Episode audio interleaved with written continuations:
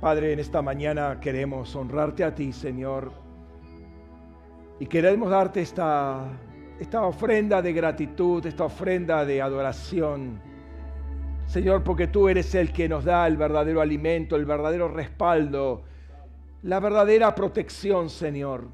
Todo lo que es verdadero viene de ti, Señor, y lo recibimos con gozo, con alegría, lo hemos recibido todo este tiempo. Y sabemos, Señor, que como son nuevas tus misericordias cada día, Señor. Sabemos que sigue habiendo esa provisión tuya, sigue estando ahí. Y nos gozamos, Señor, y nuestro corazón está agradecido por ello. Señor, gracias por este tiempo, gracias por tu amor y tu misericordia extendida, Señor, en este día nuevamente sobre cada uno de nosotros. Queremos honrarte, queremos bendecirte, Padre. Y Señor, oramos, Señor, también para que tus ángeles, Señor, presentes en este momento, puedan compartir este tiempo, Señor, de adoración con nosotros y de rendición ante tu palabra, Señor. Padre, que cada uno de ellos tomen tu palabra y la lleven. Padre, llamamos a, a los ángeles escribientes, Señor, los escribas, los que toman nota, Señor, de todo lo que se dice y se declara en este lugar, todo lo que se hace, Señor, sea tomada nota precisa, Señor, y sea transmitida, sea llevada por tus mensajeros, que esas llamas de fuego, esos vientos, Señor, que salen de tu trono, Padre, en el nombre de Jesús. Y sean tus ángeles escogidos, convocados en esta mañana, Señor, a este lugar. Señor, para que Señor, toda la provincia conozca tu palabra, Señor. Señor, los ángeles de Loma, de Resurrección, de Tandil, Señor, de, de, em, de Olavarría, de Mar del Plata, Señor. Los ángeles de Florencio Varela, de, de General Rodríguez, estén presentes en este lugar, Señor. En el nombre de Jesús, para que podamos trabajar juntos en esas redes que quieres establecer sobre esta provincia. En el nombre de Cristo Jesús, te adoramos, papá, te bendecimos, exaltamos tu nombre, Señor, en el nombre poderoso, precioso, glorioso de nuestro Señor Jesucristo. Amén. Amén. Pueden tomar asiento, buen día. Dios les bendiga. Gloria al Señor. Solamente les pido que no pongan las estufas porque saltan las, saltaron las térmicas recién, ¿no? Y es muy incómodo empezar a, resetear todo. Así que este, si quieren pónganse las manos en el bolsillo. Gloria al Señor. Amén. Dios les bendiga. Dios bendiga a los que están del otro lado de, de la cámara o de la pantalla, del, celular, de donde sea que nos están recibiendo o los que nos van a estar recibiendo más tarde en diferido, el Señor bendiga sus vidas. Gloria al Señor. Estamos en un tiempo bastante interesante y por eso quiero traer esta palabra, ¿sí? que nos atañe a cada uno de nosotros, eh, atañe a toda la provincia. Así que quiero que prestes un poco o un poco no, bastante buena atención a lo que vamos a, compartir. Te invito a abrir tu Biblia en Hebreos capítulo 5. Vamos a leer Hebreos 5, los dos últimos versículos del capítulo.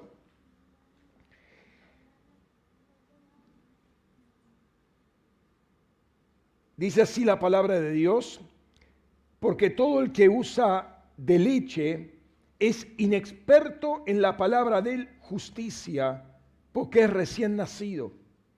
Pero el alimento sólido es de los perfectos, de los que por la práctica tienen los sentidos ejercitados para el discernimiento del bien y del mal. Hace un tiempo atrás, el pastor Fernando, estoy hablando de un par de semanas, el pastor Fernando nos compartió una experiencia que tuvieron en el último viaje eh, que hicieron, producto de intercesiones, o sea, iban para una cosa, el Señor amplió completamente, eh, amplió el, panorama no era solamente algo local, regional, sino que hablaba para siquiera todo el mundo, donde se pudieron ver varios ángeles que salían con plomadas. Eh, con plomadas. Y salían con plomadas para medir y para medirnos. Se entiende que cuando se habla de plomada se habla de justicia.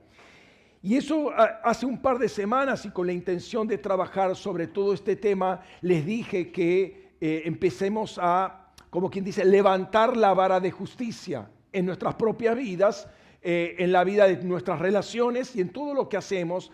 Todo tiene que levantarse. O sea, si antes eh, la medida de justicia que teníamos estaba en este nivel, ahora hay que subirla un poquito más. Y vamos a estar todo el año, digamos desde el primero de julio, y esa era la consigna, desde el primero de julio de este año hasta el 30 de junio del año que viene, eh, levantando constantemente nuestra em, vara de justicia. Es decir, lo que antes considerábamos que era justo y estaba bien, bueno, ya no es tanto. ¿sí? Este, tenemos que revisar eso porque apuntamos a, la estatura del varón perfecto. ¿sí? Entonces, salían estos ángeles, gracias, para medir y para medirnos. Y yo les compartía justamente que se autoevaluaran, por un lado, pero también ¿sí? este, se evaluaran a la luz de las escrituras, claro está, ¿no? Y muchas cosas sucedieron en este, en este tiempo, diría en simultáneo, pero finalmente entiendo que es el Espíritu Santo el que está obrando, que se está manifestando, y es como parte de una gran intercesión, ¿no? en la cual estamos todos involucrados, y me estoy refiriendo tanto a las intercesiones que hicieron con el, equipo del pastor Fernando, como la que hicimos nosotros a nivel local, como la que hicimos con el equipo de provincia de Buenos Aires y con la escuela que recientemente eh, dimos en, en Olavarría acerca de ángeles. Recibo recién una noticia que ahora se va a inaugurar un, un tren desde Olavarría hasta, no me acuerdo eh, no, sé dónde, pero salió una noticia este, hacia la Patagonia, ¿sí? Se va a inaugurar un tren. O, qué, interesante que justamente donde hicimos la, escuela y las acciones, las declaraciones, en ese momento eh, empieza a abrirse esto, ¿no? Todo tiene que ver con lo mismo y, y hay una fuerte actividad de ángeles. Y yo quiero que entiendan bien este punto, porque no es simplemente el hecho de eh, incluir en nuestro vocabulario el tema de ángeles, sino tener en cuenta que justamente están trabajando de esta manera cantidad de ángeles que salieron, pero esos ángeles también nos están midiendo a nosotros. ¿sí? Muchos de ellos respondiendo eh, al ángel, ángeles de justicia, ¿sí? Eh, y otros viendo y oyendo qué es lo que estaba sucediendo. Estamos hablando de Olavarría pero ciertamente había una gran movilización de ángeles, hubo y sigue habiendo una gran movilización de ángeles. El otro día también estuve viendo un video que se los compartí por el chat eh, sobre manifestaciones populares que están habiendo simultáneamente en varios países. Y ese video eh, mencionaba 11 países u 11 manifestaciones, Sri Lanka, Albania, Kenia, Panamá, Corea del Sur, Argentina, entre otros. En nuestro caso, y para, fue para la fecha del 9 de julio, acá hubo una manifestación, la semana pasada hubo otra manifestación. Y todas las manifestaciones son en general en torno al tema del hambre, hay hambre, ¿sí? Pero atrás de esto eh, es fácil entender que hay un grado de injusticia, o sea, se están viendo que hay injusticia porque algunos pueden comer y otros no pueden comer o les, se les dificulta mucho. ¿Por qué está ocurriendo todo esto en forma simultánea? Porque uno puede decir, uh, mira, movimiento social por acá, movimiento social por el otro lado. ¿A qué se debe todos estos movimientos sociales? Bueno, nuestro deber es hacer una lectura espiritual organizaciones humanas como la ONU dice que, bueno, son consecuencias de la guerra, perdón, la guerra no se, eh, el problema del hambre no, se no es por eh, dos meses, tres meses que hay una guerra. El problema del hambre es algo que viene de larga data, que ahora está explotando, que ahora se está incrementando, es otra cosa. Pero una lectura espiritual es que los ángeles están saliendo y recorriendo todo el mundo para proclamar la justicia de Dios. ¿Sí? Y paralelamente la iglesia está comenzando a soltar una voz. La iglesia misma está dejando de tolerar ciertas cosas que antes toleraba. Se está juzgando a sí mismo porque no puede soltar justicia hacia afuera si no la recibe o si no participa de esa justicia puertas adentro. Entonces han salido ángeles de justicia, con plomada de justicia, para medir, para medirnos, para medir nuestras propias vidas, nuestras familias, nuestros matrimonios, nuestras, nuestras finanzas, nuestro trabajo, nuestro estudio, nuestras relaciones. Todo está siendo medido, todo está siendo pesado. ¿Sí? Y conforme la iglesia levanta ese nivel, entonces la sociedad va a estar reaccionando justamente porque eh, la medida de la justicia en la sociedad es la justicia que tiene la iglesia. Creía que iban a decir amén ahí, pero pueden decirlo todavía. Todavía hay tiempo. ¿Sí? ¿Dicen amén? Chicos, más fuerza. O sea, el frío les congeló las mandíbulas. ¿Qué pasa? Gloria al Señor. Quiero compartirte dos visiones que el Señor nos dio y dentro de la segunda una, una tercera pequeña visión adicional que creo que son importantes. Hace unas semanas nos juntamos el equipo ministerial de las dos congregaciones para preguntarle al Señor que, cuál era la palabra que marcaría, digamos, la, la administración en este mes. Y después de un tiempo de intercesión, el Señor nos mostró un barco, o diría más que un barco, un bote que estaba motorizado y estaba eh, transitando por un, lugar muy turbulento, o sea, vientos cruzados, em, eh, em, olas que iban y venían por todos lados. Y ese eh, barco, de alguna manera, o bote, peleaba con, con su motor para abrirse paso y se iba abriendo paso hacia adelante, ¿no? En medio de toda esa tempestad que había. Pasado ese trance, vino un tiempo de mar calmo, ¿sí? Y un viento a favor que soplaba suave y llevaba la embarcación y en eso apaga el motor, la embarcación está apaga el motor, despliega todo su velamen y se deja llevar por el viento. Y me quedo viendo eh, ese, ese, ese barco con esa vela y que avanzaba tranquilamente, día soleado, y hay un zoom out, o sea, eh, se, aleja, como quien dice, se aleja la cámara, y no solamente puedo ver ese, ese barco, sino que empiezo a ver toda una cantidad de barcos, una cantidad inmensa de barcos que están todos navegando, y había una característica común a todos, todos tenían las velas desplegadas de la misma manera, y todos se dirigían hacia un mismo lugar. O sea, estaban todos, digamos, en formación.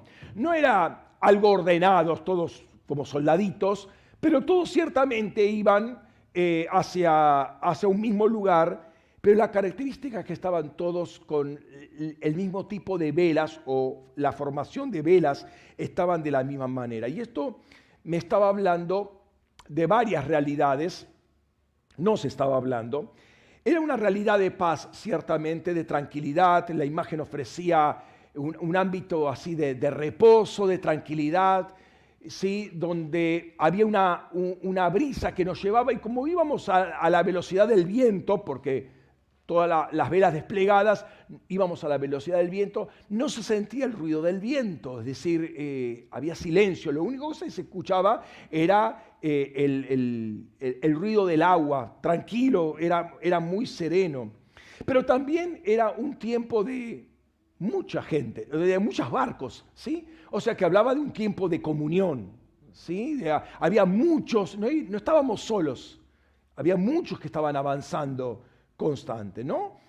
Em, entonces había, hablaba de un tiempo de, de si se quiere, de, reposo, pero entendiendo que había que llevar o no descuidar la dirección. Volviendo a la imagen de los veleros, eh, me venía la palabra que es repetida eh, varias veces en Apocalipsis, y es esta. El que tiene oídos, oiga qué dice el Espíritu a las iglesias. Em, ¿Por qué? Porque entiendo que esta palabra era muy fuerte en esta ocasión. Entendíamos que por el Espíritu que era necesario escuchar lo que el Espíritu estaba diciendo a otras iglesias. No estábamos, no era el único barco o bote, había otros, ¿sí? Entonces teníamos que ver, nos podíamos ver mutuamente, pero me venía esta palabra, ¿sí? ¿Qué es lo que estaba diciendo eh, a otras iglesias el Espíritu? Ahora, acá había dos condiciones. La primera, todos estos botes tenían el velamen de la misma manera. Segunda condición, todos iban en la misma dirección. Es decir, yo tenía que escuchar lo que el Señor estaba diciendo a iglesias donde el velamen estaba abierto en una determinada dirección para eh, tener una, dirección óptima y sin desviarse eh, hacia, hacia ese norte donde iban y que todos iban hacia ese lugar, ¿no? No era simplemente escuchar predicaciones, era escuchar lo que estaba diciendo el Espíritu a esas iglesias. Y eso habla de exhortaciones, habla de cuidados, habla de reprensiones, habla de un montón de cosas, más allá del mensaje general, una predicación. Qué linda la predicación, pero ¿qué está diciendo el Espíritu Santo a esa, a esa iglesia? Sin quererlo y sin buscarlo, simplemente compartiendo algunas ideas con un pastor la semana pasada, el Señor me mostró una cosita adicional de esto que nos está empezando a hablar el Señor hace ya un tiempo, que tiene que ver con las redes angelicales. ¿sí? Cuando uno revisa, y este es el texto que, que, nos, que nos compartió, cuando uno revisa Apocalipsis 2 y 3, ve que el Señor instruye al apóstol Juan para que escriba siete cartas a siete ángeles de las siete iglesias de Asia Menor. Y Asia Menor era una provincia romana, eh, romana de aquel tiempo, del siglo I, eh, que correspondería hoy al territorio de Turquía y particularmente el sudoeste de Turquía. Y en estas siete cartas hay algunas cosas que son relevantes. Ahí están las siete cartas, las siete iglesias. Éfeso, Esmirna, Pérgamo, Tiatira, Sardes, eh, o Sardis, Filadelfia y la Odisea. Él escribe de la isla de Patmos acá, o sea que es fácil llegar a Éfeso, en aquel tiempo puerto, ya no es más puerto, por, toda, por el, río Caistro que es muy arenoso, ¿no? y ha, cegado, ha, negado completamente esa zona. Eh, es decir, se ha extendido la tierra por todo ese anegamiento eh, mucho más, de modo que Éfeso ya no es más puerto. Entonces, acá es importante algunas cosas. E, el orden en que aparecen, justamente aparecen en este orden, en, Apocalipsis 2 y 3. No es un orden fortuito, sino que había un camino que recorría, ese camino puntuado, eh, camino punteado, ese camino que recorría, entonces alguien podía ir llevando este documento este, a todas esas iglesias en orden. Y en segundo lugar, eh, en todas las cartas hay una exhortación propia a la iglesia por lo que está pasando, una situación puntual de esa iglesia. ¿sí? No le está escribiendo de otra iglesia, no, a ver, vos te pasa esto, entonces haces esto, mira, tengo algo contra ti, contra ti puntualmente, que has dejado el primer amor, eh, tengo algo contra ti que soportes esa mujer que se llama profetisa, esa Jezabel, tengo algo contra ti que te has enfriado, que, bueno, hay algo bueno en ti que no soporta las obras de los nicolaitas. A cada uno le, presentaba algo en particular. ¿sí? Siempre había exhortaciones para tener en cuenta. Había en ellas corrección, había ánimo, ¿sí? Pero en todas estaba esta expresión, el que tiene oídos, oiga lo que el Espíritu está diciendo a las iglesias. O sea, no es simplemente escuchar una predicación, una predicación como le decía recién, sino escuchar lo que el Espíritu Santo está exhortando corrigiendo, alentando a cada iglesia nuevamente, los que están caminando en la misma dirección, estaban todas en la misma provincia. Eso es lo que me llama la atención, estaban estas siete iglesias en una misma provincia, no estaba escribiendo a iglesias en Roma, iglesias eh, eh, en Grecia, eh, en Alejandría, no, no, todos los que estaban en ese lugar. Pero el punto es que eran siete iglesias de una sola provincia, como le estoy diciendo. Y ahora caíamos en cuenta que nosotros también éramos siete iglesias las que estábamos reunidos en una misma provincia. Me llamó la atención eso. ¿Sí? Tandil, La Barría, Mar del Plata, General Rodríguez, Florencio Varela, Loma de Zamora y La Resurrección. Siete iglesias en una provincia que más allá de las particularidades que tenemos cada una de nosotros, Jesús está dando una palabra de exhortación a los ángeles de las iglesias en la misma provincia. Estamos caminando en la misma dirección. Entonces decíamos, che, nos tenemos que escuchar mutuamente que te está exhortando el Señor, que te está corrigiendo el Señor, porque eso es lo que yo tengo que escuchar de vos. Es lo que el Espíritu Santo nos está diciendo estaba llamando a esos ángeles, eh, a esas iglesias alinearse. estoy, vuelvo a las de Asia Menor. Estaba llamando el Señor a alinearse a todas las iglesias, a ver estas cosas que están mal, hay que corregirlas para seguir adelante, porque viene todo un mensaje capítulo 4 hasta el 22 de Apocalipsis, que es un mensaje general para todas. ¿sí? Entonces, a cada una de ellas tenía eh, una exhortación, pero tenían, cada una de ellas tenía que escuchar las seis otras exhortaciones que daba a las iglesias, ¿no?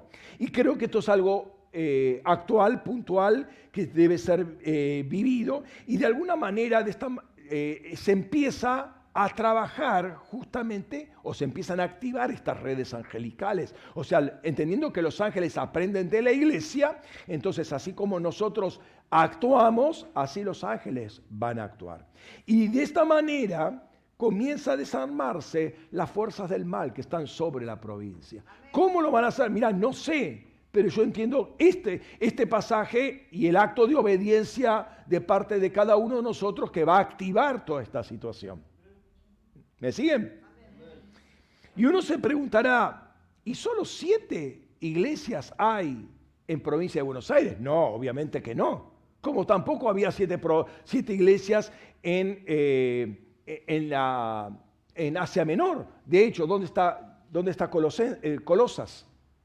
Y cuando Jesús, eh, perdón, cuando Pablo pasaba por ahí, siempre encontraba comunidades de creyentes por todos lados. ¿Sí? Pero Dios escogió siete, y siete tiene que ver con un número eh, particular, para, que tiene que ver con algo completo, algo completo de Dios, para instruir y soltar una palabra sobre toda la provincia de Asia Menor o provincia de Buenos Aires. ¿no? Cuando hicimos la convocatoria en Olavarría, pudimos ver que muchos ángeles de las ciudades en visión daban vuelta sus cabezas, ¿sí? así, como para ver, wow, ¿qué, está pasando en la barría? Eso lo vimos en la intercesión el primer día, eh, perdón, el día anterior a que empezara la, la escuela. Ángeles daban vueltas las cabezas y veían, ¿por qué? Porque había una antorcha ahí que había sido encendida. Y había un shofar muy fuerte que estaba sonando y llamando a, una convocatoria. Y también son, eh, al oír eh, dieron vuelta a sus cabezas y después la profeta Grace escuchó cuando venía hacia, o cuando iba hacia, hacia la barría, que iba con todo un contingente de ángeles. Y esto es muy interesante porque muchos ángeles se hicieron presentes en ese lugar. Una de las iglesias eh, sonó el shofar, o se, hizo sonar el shofar en una de las iglesias y muchas de la provincia, ¿eh? y es interesante que la profeta Grace haya venido porque ella es de La Plata, capital de la provincia, entonces vino con un contingente de ángeles, ¿no?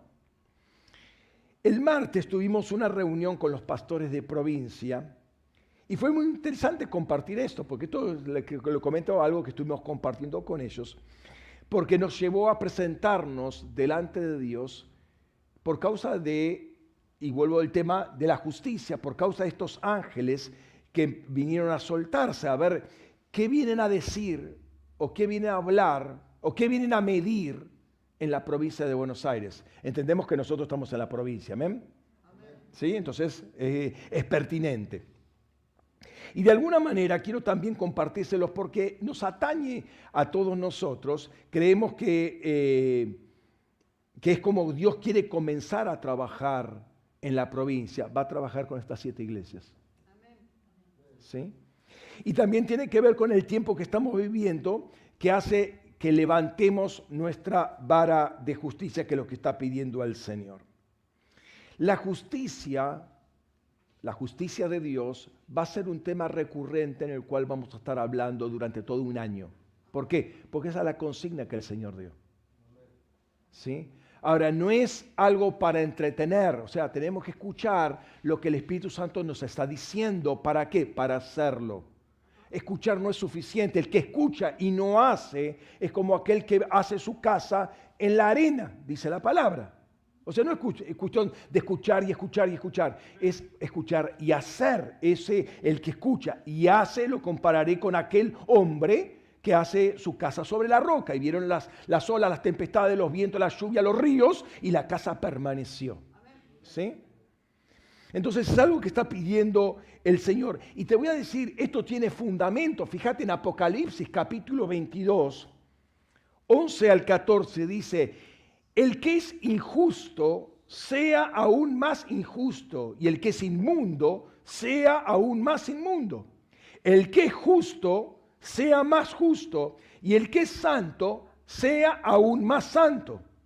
He aquí vengo pronto y mi galardón conmigo para recompensar a cada uno según sea su obra. Yo, el alfa y la omega, el primero y el último, el principio y el fin. Bienaventurados los que lavan sus ropas para que tengan derecho al árbol de la vida y entren por las puertas a la ciudad. Hay una clara división, ¿sí? Hay una clara división entre justos y injustos, entre inmundos y santos, entre puros e impuros.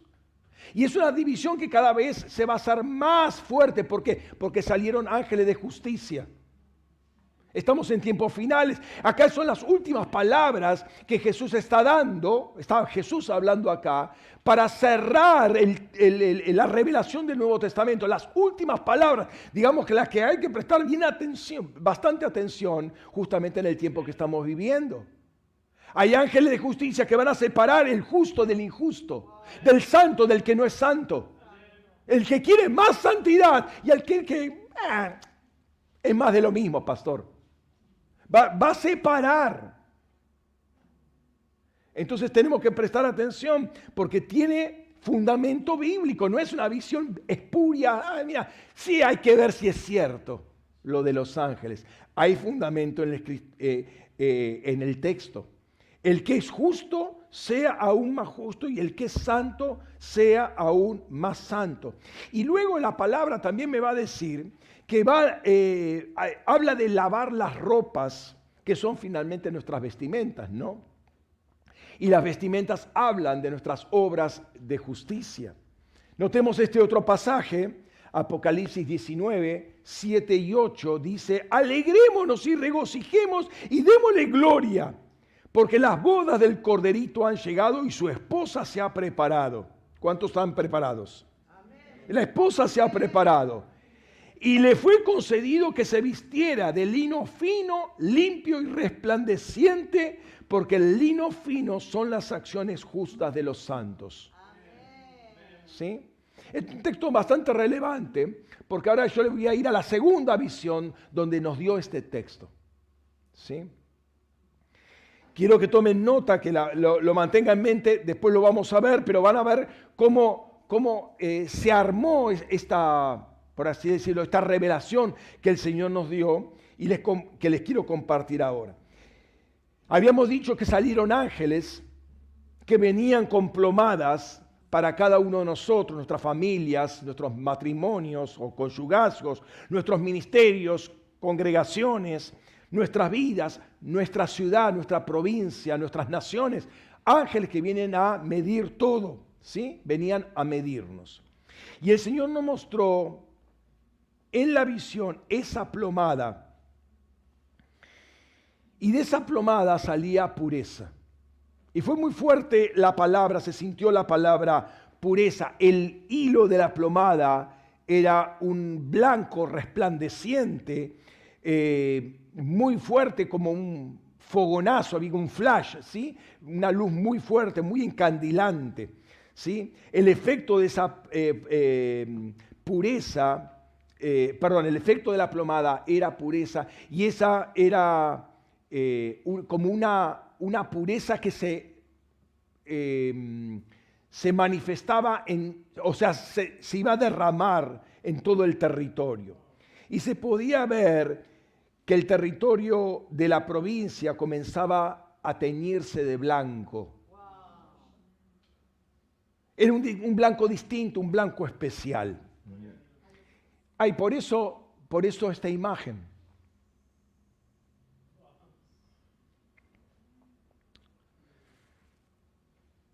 Voy a ir poniendo las palabras sobre la provincia porque quiero profetizar sobre la provincia. O sea, no es fortuita la, imagen, la pensé, para que cada palabra sea estampada sobre la provincia de Buenos Aires. Vi una mano derecha, ahí pongo los deditos solamente, ¿sí? Eh, una mano derecha que sostenía eh, con una, eh, una cuerda, una plomada en la parte inferior, la cuerda era, ya les dije, de un blanco muy intenso, resplandeciente. Lo que, lo que se vio también, em, una figura humana, ¿sí? Y pudimos entender que esa figura humana éramos nosotros, convirtiéndonos en ese hilo que sostenía la plomada. Ahora les voy a explicar un poquito más eso. Una cuerda, ya les digo, muy blanca, muy intensa, luminosa, ¿sí? Eh, muy brillante. Y la plomada, o sea, la parte de, abajo de, la, de, la, plomada, ¿sí? De oro, oro macizo, muy, muy brillante también. Pero por otro lado, por otro lado, perdón, se vio lugares de concentración de gente, tipo canchas, tipo estadios polideportivos. Y el Señor decía, el fin de los shows. Fue muy fuerte esa palabra y había mucha confusión dentro de la iglesia en la forma de presentar a Cristo. Entonces me viene una primera palabra eh, en, todo este marco de visión que dice lo siguiente, Isaías eh, 42, 5 al 9, dice, y así dice el Dios Yahvé, que creó los cielos y los desplegó y que afirmó la tierra, y cuando en ella brota, que da aliento a la gente que la habita y espíritu a los que caminan por ella. Yo Yahvé te he llamado para la justicia, te he tomado de la mano, te he formado y te pondré por alianza del pueblo, por luz de los gentiles, para que abras los ojos de los ciegos y saques de la cárcel a los presos y de las casas de prisión a los que moran en tiniebla. Yo, Yahvé, este es mi nombre, no cedo mi gloria a nadie, ni mi alabanza a los ídolos. He aquí se cumplieron las cosas primeras yo os anuncio cosas nuevas. Antes que salga la luz, salgan a luz, yo, las, yo os las hago saber. El pasaje es muy interesante porque que estábamos compartiendo en ese momento, porque particularmente el show de las iglesias, ¿sí? Eh, cómo Dios quiere remover todo eso que entretiene y distrae en las iglesias y al tiempo que de darle honra y espacio a lo que no es Dios, a lo que es más hollywoodense, a lo que es más eh, entretenimiento dentro de la iglesia. Quiere remover todo eso. ¿Sí? Y dice, no cedo mi gloria a nadie ni mi alabanza a los ídolos. Dios quiere remover ídolos de la iglesia, el show eclesiástico, el entretenimiento. Es un tiempo que se acaba. Dice, se cumplieron las cosas primeras. Se cumplieron, se acabó. No hay más soporte para hacer todo eso. Se necesita que se corte con todo eso para que el Señor dé cosas nuevas. Todos queremos revelación, pero la revelación es condicional. Solo Él tiene que ser eh, exaltado. Fíjate, la revelación es condicional a la obediencia y a la genuina adoración en la iglesia. Te repito este concepto, la revelación es condicional a la obediencia y a la genuina adoración en la iglesia. Es decir, si yo no corto con lo anterior, lo viejo, lo que ya no es más avalado, entre paréntesis, el show nunca fue avalado, avalado, ¿sí? Lo que no tiene sustancia, no puedo pretender que vengan cosas nuevas de parte de Dios. Si yo no obedezco a lo que Dios me dice, a la primera revelación, ¿cómo voy a pretender una segunda revelación? Cae de maduro que no se puede. Y dice, yo te he llamado para justicia, te he tomado por mi mano, la plomada, te he tomado por mi mano, te he llamado para justicia, acá hay un propósito, para justicia. La iglesia está llamada para justicia. Eso es lo primero. Luego vienen otras manifestaciones. Él nos está sosteniendo. Y así el Señor nos daba entendimiento que esa plomada éramos nosotros. Ese blanco resplandeciente éramos nosotros brillando con la justicia de Dios. Revestidos de la justicia de Dios.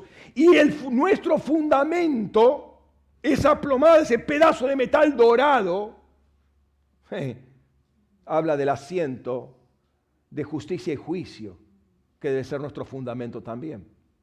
Según el Salmo 89, 14, ¿se acuerdan, no? El fundamento del trono de Dios es justicia y juicio. ¿Dice eso la palabra o no? Amén. Muevan un poco eh, las, mandíbulas así, así se calientan los maceteros, son estos músculos, se llaman maceteros. Se calientan, están congelados, me parece. ¿Mm? Entonces el propósito primario es justicia. Después viene ser alianza del pueblo, ser luz a los gentiles, abrir los ojos, sacar de la cárcel a los presos y de las prisiones de oscuridad a la gente. Primero justicia. Nosotros alineados con la justicia estamos siendo sostenidos por Dios. Pero como ocurre en lo natural, si sostenemos una cuerda, les voy a dar un ejemplo.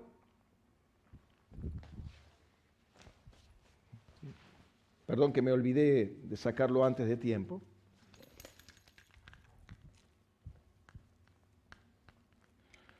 si yo sostengo una cuerda, bueno, acá tengo un, piolincito, ¿ven?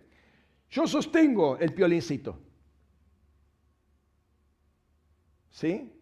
Una cosa es sostenerlo así y otra cosa es tener un pedazo, voy a sacar esto, así lo voy a poner. Una cosa es tenerlo así y otra cosa es tener un peso acá y lo poner recto.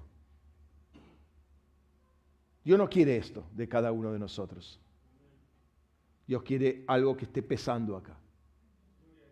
¿Entendés?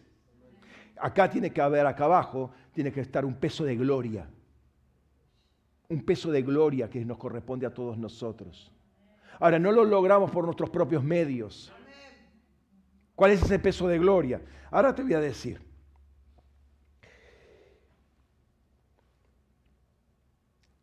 Nosotros eh, podemos ver en este tiempo lugares donde se están levantando gobiernos que son contrarios a la fe cristiana. No son amigos de la fe cristiana. No, no es que, bueno, si quieren hacerlo, háganlo. No, no, se oponen directamente a la fe cristiana. Y es eh, especialmente momentos que pasan a ser socialmente complicados para la iglesia. No espiritualmente complicados, socialmente complicados. ¿Por qué no digo espiritualmente? Porque la iglesia tiene todas las armas habidas y por haber. esa situación complicada pone a la iglesia de rodillas para empezar a actuar en guerra espiritual y dejar de hacer shows en la iglesia. ¿Me está comprendiendo? Ahora, nota lo que dice la palabra segunda de Corintios 4, 17 y 18. Porque esta leve tribulación momentánea produce en nosotros un cada vez más excelente y eterno peso de gloria, no poniendo nuestra mira en las cosas que se ven, sino en las que no se ven, porque las que se ven son temporales, pero las que no se ven son eternas. Entonces, segundo principio o punto que quiero que tomen en cuenta, la iglesia tiene que tomar la decisión entre alinearse con ese peso de la justicia de Dios y añadir justicia y peso de gloria a su existencia o unirse en contrataciones con los estados para pasarle a cómoda. ¿Me está escuchando? Por favor, no se distraigan allá, allá al fondo. Es muy importante lo que estamos diciendo. Acá hay una decisión que cada uno tiene que tomar en lo personal, pero también como cuerpo hay que tomarlo. ¿Qué vamos a hacer? Vamos a alinearnos, aunque eh, haya tribulaciones, pero las tribulaciones producen un peso de gloria. ¿Por qué? Porque nos fundamentamos en el, en el trono de justicia y juicio, o en el fundamento del trono de, de Dios que es justicia y juicio. Esos ángeles vienen a medirnos a nosotros si estamos sobre ese fundamento. El Señor, el Señor nos compartió el Salmo 32. No lo voy a leer, lo dejo como tarea para la casa, para examinar. Y habla justamente de arrepentimiento, habla de eh, bienaventurado el varón, que, al cual el Señor le perdonó todos los pecados, etcétera, etcétera. Te invito a que lo leas en tu casa, a revisarlo en privado, con un espíritu de examinación eh, la vez pasada, no sé si vieron el video, la vez pasada, la última vez que eh, prediqué, hablamos de dejarnos revisar, examinar por el Señor. Nos presentamos ante el Señor, lectura de Biblia, por ejemplo, y a ver qué, nos está hablando el Señor. El Señor nos está empezando a, observar, a, a medir dentro de nosotros y así a corregir, obviamente dejarnos examinar por el Señor. Y entendíamos que el Espíritu Santo nos llevaría a un tiempo de confrontación que redundaría en un tiempo de confesión y de arrepentimiento para lograr esa libertad que Dios quiere que tengamos. Entonces yo te invito a que, primera tarea para el hogar, para en esta semana, revisar el Salmo 32, que, que el Señor nos compartió. Y ahí en, en el tiempo con los pastores nos estuvimos examinando en ese sentido. ¿sí? Y aquí se presenta un primer choque entre nuestra propia justicia, la justicia del hombre y la justicia de Dios. Cada uno, cada uno de nosotros supone que las cosas que hace están bien. O sea, nadie se le va a ocurrir salir con un revólver a pegar tiros por todos lados, robar bancos, etcétera, etcétera. Eh, lo que haces asume que está bien. O sea, entiendo que por mi concepto de justicia, y estoy tratando esa línea, por mi concepto de justicia, está bien lo que estoy haciendo, no está mal.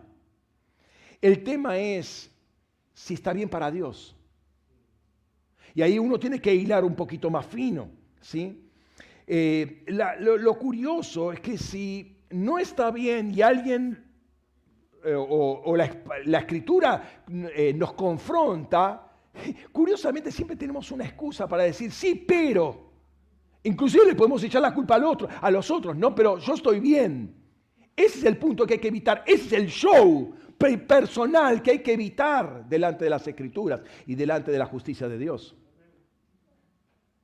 Porque si no, eh, no, no avanzamos, si no, no crecemos, si no, no somos tensados, somos un hilo arrugado. Recibimos la siguiente palabra, Romanos 10.3 porque ignorando la justicia de Dios e intentando establecer la suya propia, no se sometieron a la justicia de Dios. Cuando yo ignoro la justicia de Dios, yo no me someto a la, justicia de Dios, por lo tanto sigo con mi propio criterio de justicia. No resolví absolutamente nada y sigo igual que antes. He perdido el tiempo. Hice un show. De mi vida devocional hice un show de mi lectura de la escritura hice un show, de asistir a la congregación y escuchar una predicación, hice otro show. Porque no me estoy sometiendo a la justicia de Dios. Sigo manteniendo mi propio criterio. Lo que yo hago está bien. Y si hay algo mal, bueno, pero el otro tiene la culpa. Show. Y si vos querés revelación, tenés que terminar con las cosas viejas. Porque te llamé para justicia, dice la palabra. ¿Me estás siguiendo? Ah, se están calentando los músculos, ¿eh? Están mejorando los decibeles. Amén. ¿Qué es justo para Dios? ¿Qué es justo para Dios? Entonces ahí nos recibimos esta palabra que les decía de Apocalipsis 19, 7 y 8. Alegremos y regocijémonos y démosle gloria porque las bodas del Corderito han llegado y su esposa se ha, preparado y le fue concebido que se vistiera de lino fino, limpio y resplandeciente, porque el lino fino son las acciones justas de los santos. Ese, ese hilo fino, resplandeciente, ese era nuestra vestimenta. Éramos nosotros revestidos con la justicia de Dios. Esa cuerda blanca, brillante, incandescente eran las vestimentas de justicia con las cuales eh, nos vestíamos y andábamos.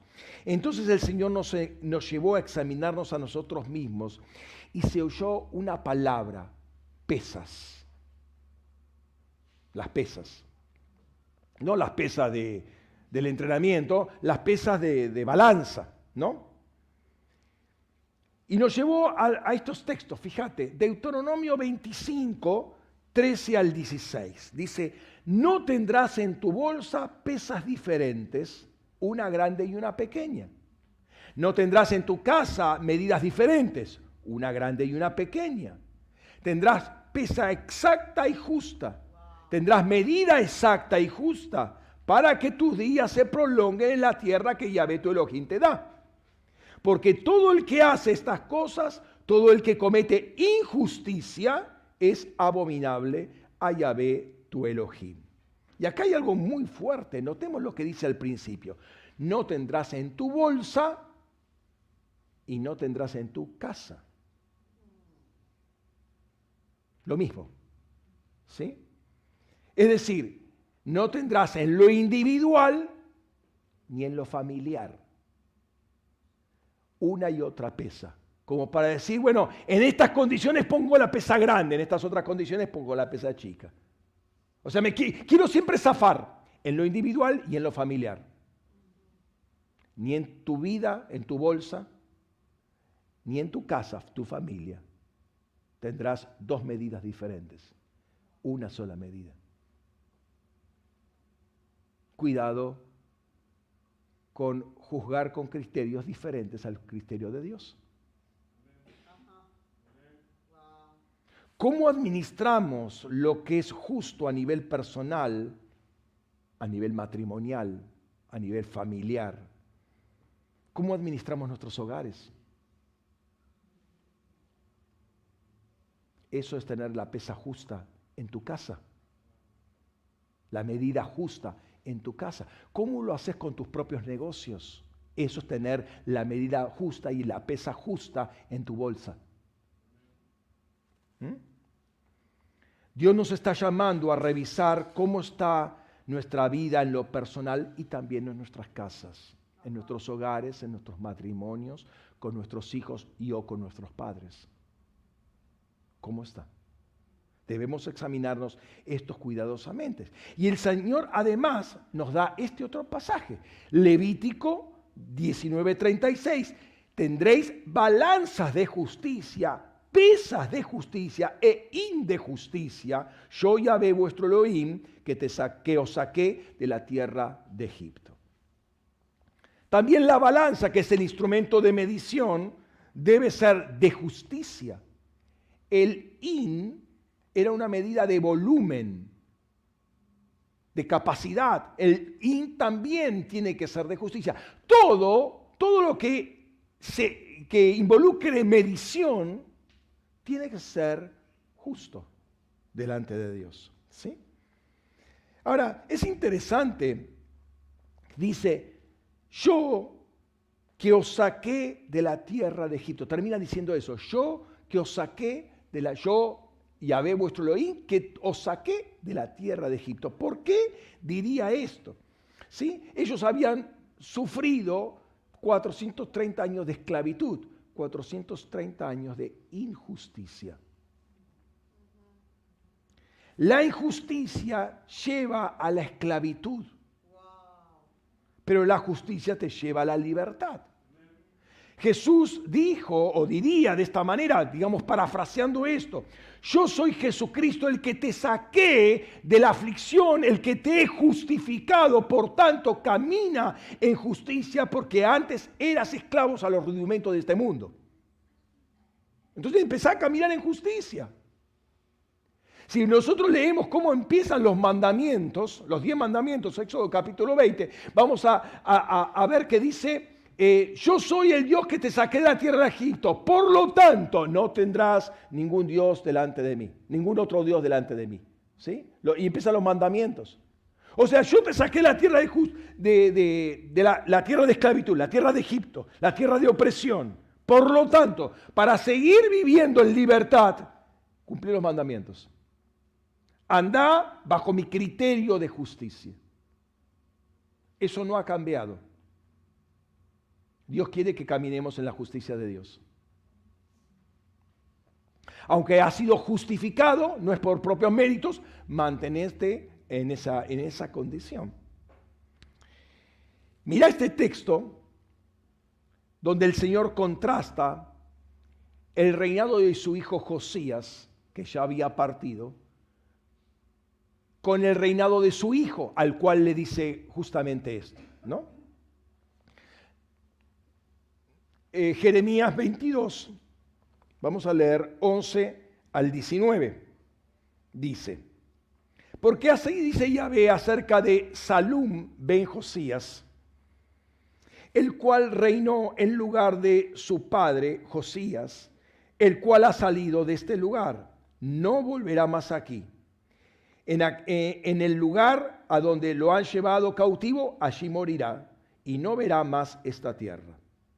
Ay del que edifica su casa con injusticia y sus aposentos altos sin, altos sin equidad, que exige el servicio de su prójimo de balde y no le da la paga de su trabajo que dice, me edificaré una casa espaciosa con amplios salones, le abriré ventanas, le pondré artesonados de cedro, la pintaré de vermellón. ¿Piensas que eres rey porque compites en obras de cedro?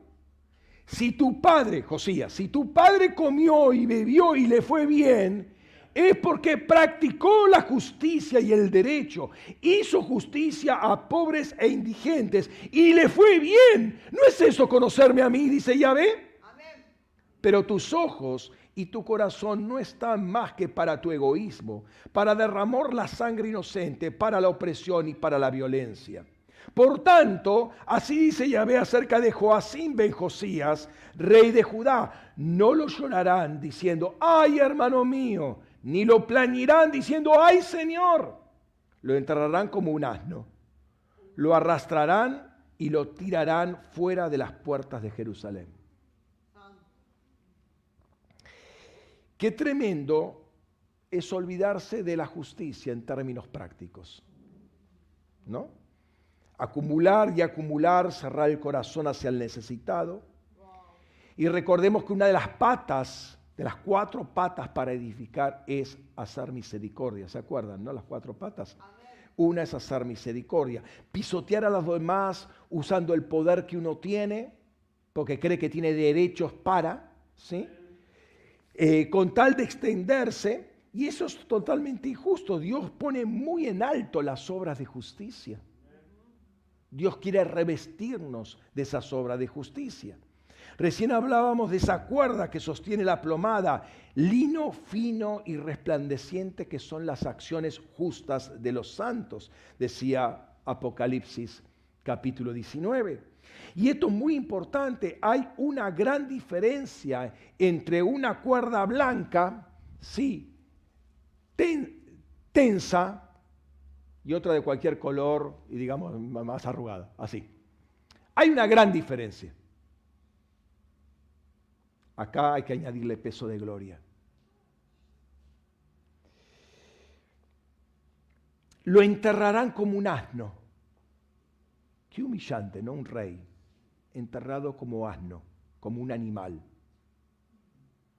Humillante. Lo arrastrarán y lo tirarán fuera de las puertas de Jerusalén. Ahí estaba Geena. Los fuegos que estaban siempre, o sea, donde se tiraba la basura ahí lo van a tirar al rey. Al rey. Lo van a tirar donde se tiraba toda la basura, donde se quemaba. Y, ahí se llama Geena, y eso va a querer decir, o va a querer va a intentar traducirse, y lo van a traducir como infierno. El no hacer justicia cuando pudo hacer justicia, cuando sabía hacer justicia. Entonces comenzamos a preguntarle al Señor, que era injusticia para Dios. Y el Señor nos suelta Romanos 1.18, dice, porque la ira de Dios es manifestada desde el cielo contra toda impiedad e injusticia de los hombres que con injusticia retienen la verdad. Muy fuerte. Dios está en contra de toda injusticia e impiedad de los hombres, hombres que injustamente detienen, frenan la verdad, que no se diga la verdad, que no se hable la verdad. Y Dios quiere que la verdad avance, pero ellos la detienen, la frenan, la, le ponen tropiezos. Y Jesús mismo sabemos que es la verdad, ¿sí? Su evangelio, su mensaje es verdad. Él es el fiel y verdadero. Pero hay canales humanos que quieren frenar este avance. Directo o indirectamente lo quieren frenar. Quieren retener la verdad, quieren ocultarla. El no darla a conocer es algo injusto para Dios. Cuando yo de alguna manera conozco la verdad y la quiero, o sé que otra persona está diciendo la verdad y lo freno porque no quiero que promulgue la verdad, la extienda, yo estoy siendo injusto para Dios. ¿Sí? Y me, califica como injusto e impío. Es, la forma, es una forma de quebrar la justicia. La justicia de Dios se conoce por medio del Evangelio, del cual Jesús es su encarnación. ¿eh?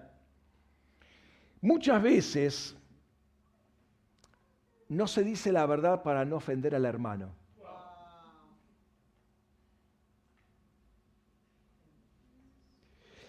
O también por poner palabras optimistas en la boca de Dios, cosa que nunca dijo.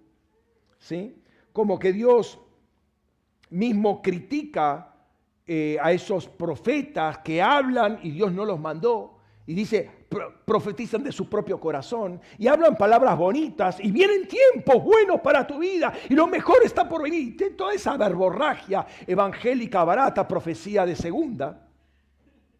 Show, que tiene que terminar en la iglesia. ¿Sí? Ocultar la, eh, la verdad por conveniencia o por temor, ni hablar si es por temor al hombre o si es por ganancias deshonestas. Mejor que le hablo esto porque sé que si no se me va y era un buen diezmero. No sea cosa que se me vaya el empresario de la iglesia, que me está, me está respaldando toda la iglesia, entonces mejor me callo. Por un lado, la ira de Dios se revela de esta manera, pero inmediatamente el Señor muestra otro texto y es, ay, perdón, ah, ese, sí, sí. sino que hablando la verdad en amor, crezcamos en todas las cosas en aquel que es la cabeza, Cristo. Acá dice hablar y hablarnos mutuamente la verdad en amor. Si yo te oculto la verdad, yo estoy siendo un injusto. Y de alguna manera también un impío. Porque conociendo la verdad y no comunicándotela, te estoy haciendo creer que la mentira en la cual estás viviendo es correcta.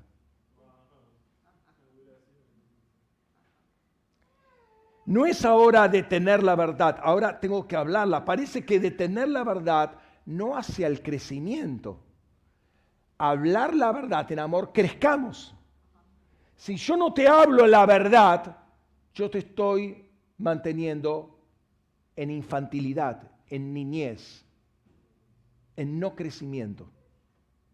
La verdad en amor te va a hacer crecer, aunque te duela, esos son dolores de crecimiento, no los que decía el presidente, los reales. Dolores de crecimiento. No obstante, la verdad hay que hablarle en amor. No debemos decir la, nos debemos decir la verdad eh, mutuamente y la verdad es Cristo y Dios es amor. O sea, si estoy en ese contexto y si yo quiero que el hermano crezca, se le voy a decir la verdad. Le voy a decir la verdad. Es el amor y en qué se lo estoy diciendo si yo quiero que crezca. Ay, pasó, pero se le, se le movía la ceja cuando me lo decía. ¿Es tan importante la ceja como tu crecimiento? Y tenemos que estar en esta, estamos en esta combinación de verdad y amor.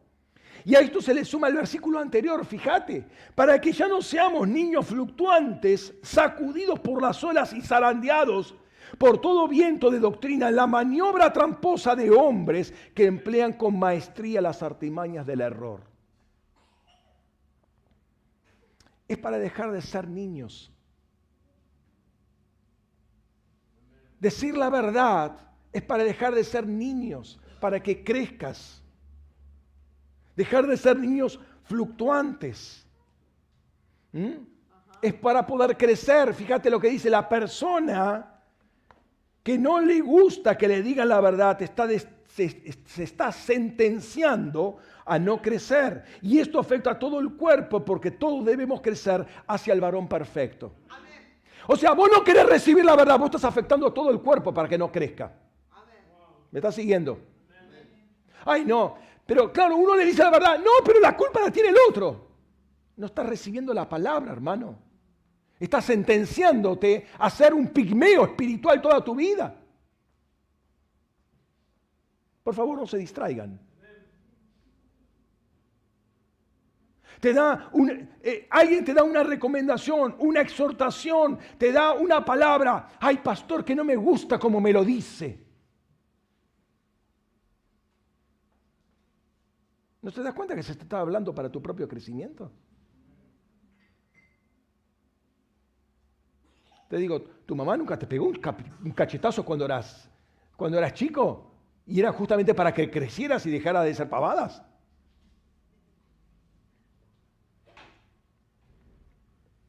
La verdad te hace libre.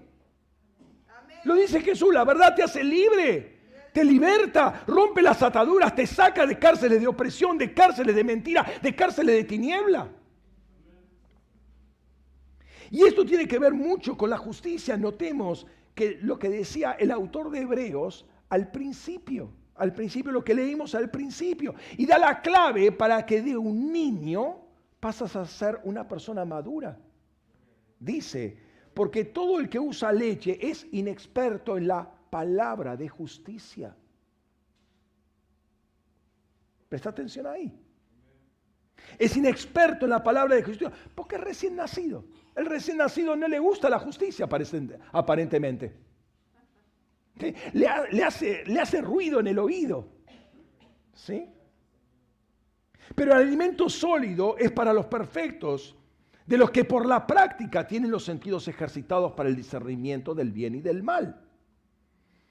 El que toma leche es inexperto en la palabra de justicia, es recién nacido. El crecimiento espiritual La madurez espiritual no se mide por los años que tenés en la iglesia.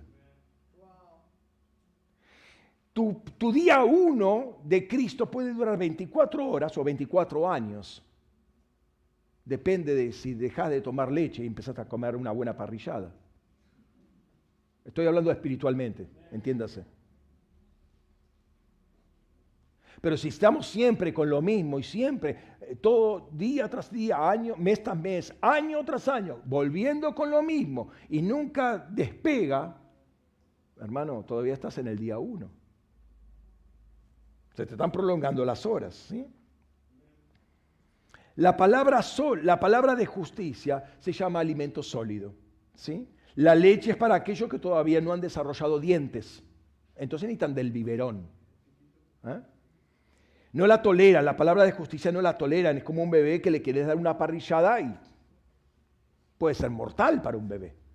¿Sí? Si es que no se atraga, se, puede atragantar por el camino, no puede, no puede masticar todavía. El alimento sólido, y se está refiriendo a la palabra de justicia, es para los perfectos los que tienen la capacidad de discernir, ¿sí? que se dan cuenta, no, esto no es para mí. ¿Y por, qué el pastor te lo tiene que venir a decir? Porque todavía no te diste cuenta. ¿Entendés? Todavía no te diste cuenta. Que esto no es para vos. Te lo tienen que volver a decir. Te puede haber pasado tanto tiempo en la iglesia, todavía no te das cuenta, te das cuenta. No discernís. No discernís. ¿Pero qué tiene de malo? Esa es la excusa de siempre. ¿Pero qué tiene de malo? Que no es para vos. Que es lo que no es lo que Dios te llamó a hacer. No es una vestimenta de justicia, no está resplandeciendo. Entonces tiene que decir, ay pastor, me hirió con sus palabras. Bebé, adolescente, niño, imberbe. No le gusta que le hablen, se le quedó atragantada la palabra. La palabra de justicia se te quedó atravesada, no la puedes masticar todavía porque no discernís. Dios necesita una iglesia madura, adulta, con discernimiento para manejar la palabra de justicia. Si uno no discierne entre lo bueno y lo malo, es decir, le da lo mismo, es indiferente, entonces no es maduro, es un adolescente irresponsable. ¿Y qué tiene de malo? Y todos lo hacen. Esa es la excusa, todos lo hacen.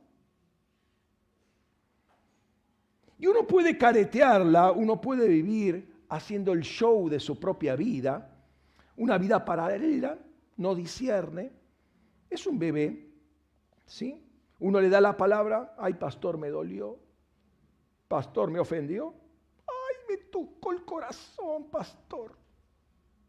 Pero no está, no está preparado todavía por la palabra, todavía necesita tomar unos cuantos biberones más. Sus 24 horas se van extendiendo, extendiendo. Ya, vino la luz, la luz viene el día uno, pero todavía la separación de aguas de arriba y aguas de abajo todavía no está. Todavía no hay discernimiento, ¿te das cuenta? Vamos a Génesis 1. No, no estamos ya eh, eh, eh, en el profeta Habacuc. No, no, vamos a Génesis todavía. Porque todavía está, en el día 1. La luz brilló, pero todavía no, no hay separación de aguas. Hay gente que se ofende rápidamente o fácilmente. Es aquella que no soporta la palabra de justicia. Es una palabra que viene para alinearte. ¿sí? Eh, pone en descubierto una mentira, un engaño, algo que uno cree que está bien, pero es un engaño. Ahora, qué triste es cuando la persona prefiere vivir en el autoengaño. Porque prefiere vivir encarcelada. Prefiere vivir en la tiniebla. Prefiere vivir negando el problema, que está todo bien. Pero no está todo bien. Está viviendo en, oscuridad, en tiniebla. ¿Sí? Y, no es porque no crea que haya que confesar y arrepentirse, eh, y no, hay que, no haya que hablar negativo, sino porque no quiere mostrarse vulnerable débil y vulnerable. Su apellido le pesa mucho Y la Biblia dice que el Señor se hace fuerte en nuestra debilidad. Cuando nosotros decimos somos débiles, soy vulnerable en este tema, este tema todavía no lo tengo resuelto, ahí es donde el Señor se hace fuerte. Yo te rescato, vos no puedes autorrescatarte, yo te tengo que rescatar, dice el Señor. Pero el orgullo personal quiere mostrarse como fuerte, como autosuficiente. Yo lo puedo hacer, no, yo lo puedo, pastor. Es que, ¿cuál es el problema si no, si no pasa nada? Eso es injusticia, porque Cristo es la justicia de Dios. Cristo quiere avanzar y vos le decís, no, no, no, para, yo puedo, yo puedo solo. Estoy deteniendo con injusticia la verdad. ¿Cuál es injusticia? Mi propio nivel de justicia. Le estoy frenando a la justicia de Dios que viene sobre mi vida. Él me quiere hacer cuerda brillante y yo me conformo con ser cuerda arrugada. Y creo que está bien. ¿Por qué? Ese es el injusto Adán que se presenta ante el justo Jesús. Yo me presento a mi propio criterio de justicia como Adán. Y como Adán le digo, ¿qué tiene de malo? La mujer que tú me diste, esa es la que me hizo pecar. Ese es Adán. La el otro es el que tiene la culpa. Bueno, yo tal vez algo, pero primero que solucione la otra persona su problema y después háblame a mí, pastor. Ese es Adán hablando. El injusto Adán el que no aparece en la lista de los héroes de la fe. Vergonzoso. Es el que muere como asno. Yo detengo con injusticia al justo. Adán detiene a Jesús, que viene a confrontarme y a corregirme.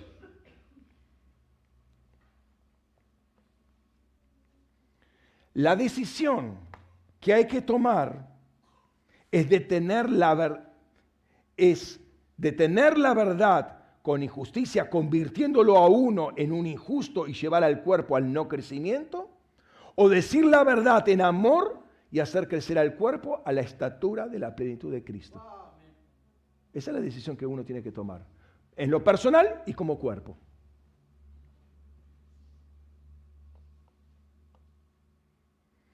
Y esto eh, lo relaciono con lo que le dije al principio sobre el video de todas las manifestaciones que se están dando por causa de la injusticia. Está bien, lo hacen a nivel humano, es lo que pueden entender ellos. Eh, pero se sienten pisoteados, se sienten usados, se sienten descartados. ¿Y por qué se está dando esto? Porque la iglesia está dejando de tolerar algunas cosas que antes toleraba, que las aguantaba. Veo al hermano pecando, bueno, hago la vista gorda. Porque no, no, no quiero ser chuma, ¿vio? No, no, no quiero ser un buchón. Eso no es ser buchón, hermano. Permitir el pecado no es ser buchón. A ver, alguien en tu familia está robando. ¿Qué voy a decir? No, no le digo nada, no quiero ser buchón. Y estás destrozando tu propio hogar. Bueno, que lo mismo pasa en la congregación. No estás permitiendo que la iglesia crezca como serbuchón. ¿Por qué toleras a esa mujer que se, que se llama profetisa? ¿Por qué, ¿Por qué la toleras? ¿Por qué la toleras?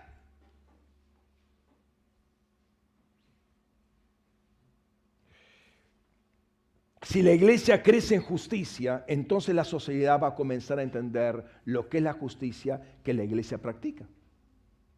¿Mm? Se le van a abrir los ojos.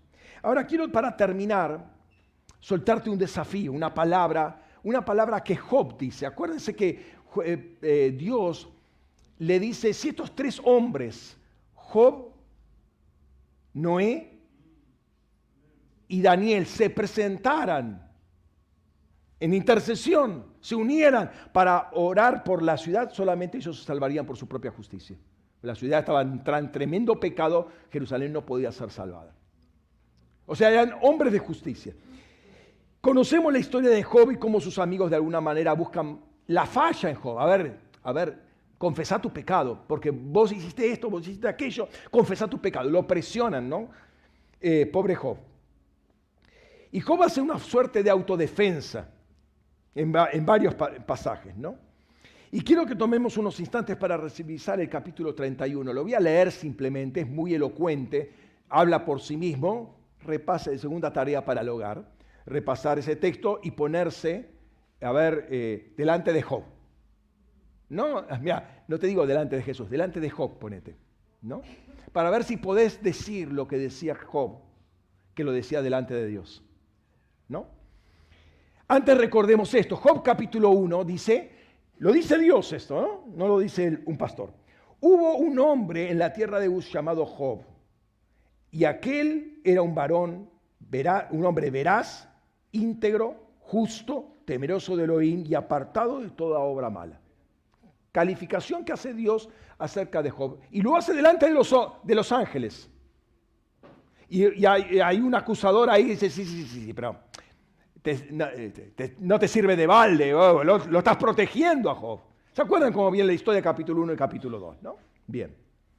Ahora fíjate, te voy a leer simplemente lo que dice Job, sí, capítulo 31. Ahí está. Voy a leer todo el capítulo, son 40 versículos, así que toleren, aguanten. Hice un pacto con mis ojos. ¿Fijaré la mirada en una doncella? Porque ¿cuál sería la porción de Eloá allá arriba?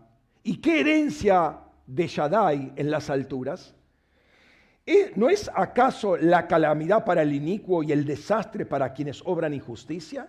¿No observa él mis caminos y cuenta todos mis pasos? Si he andado con falsía y mi pie se apresuró al engaño, sea yo pesado en balanza de justicia y conozca Eloá mi integridad. Si mi paso, eh, si mi paso se ha apartado del camino y mi corazón fue en pos de mis ojos, o si, alguna mancha se pegó a mis manos, siembre yo y coma otro. Sí, se ha arrancado el producto de mi campo.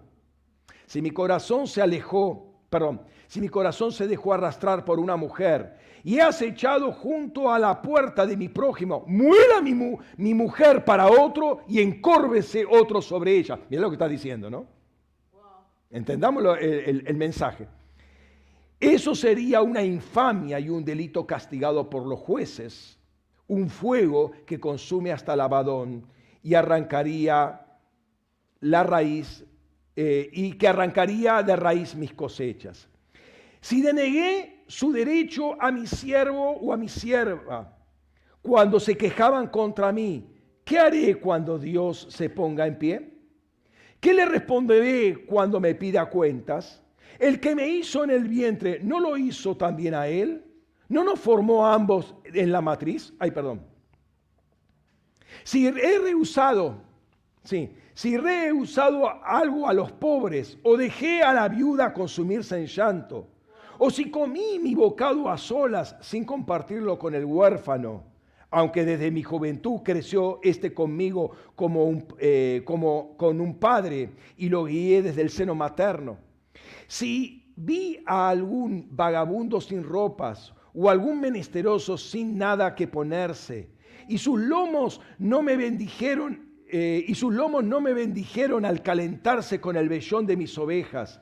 Si alcé mi mano contra el inocente porque veía mi apoyo en la puerta, despréndase mi hombro de la paletilla y descoyúntese mi brazo de su hueso porque temo el castigo de Dios ante cuya majestad no puedo hacer nada.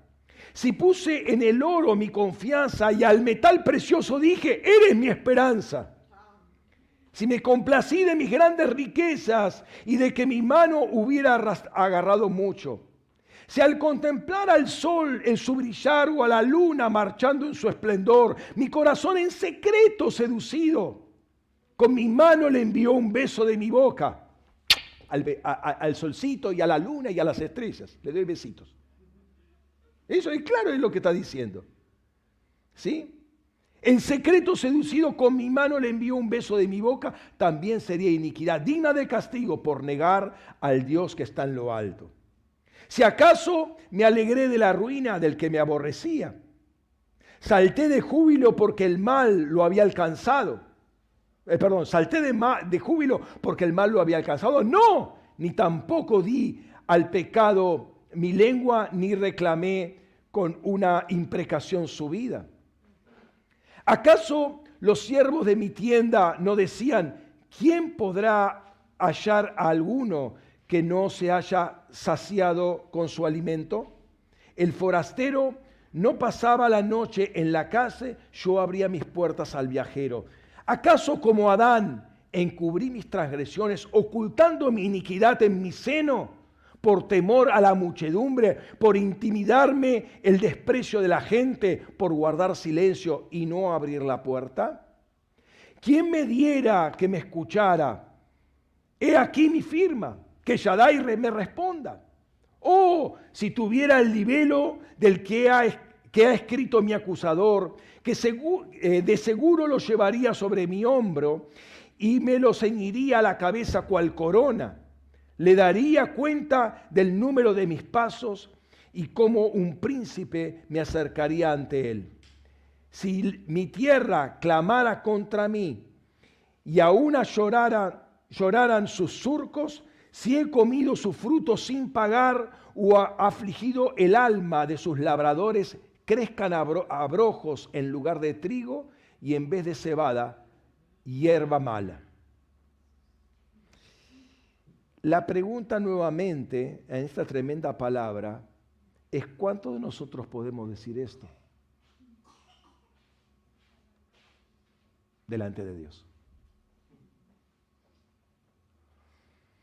¿Cuántos podemos hacer esta autodefensa? Nota que Él pone cuatro maldiciones concretas sobre su vida si transgredió ciertos límites.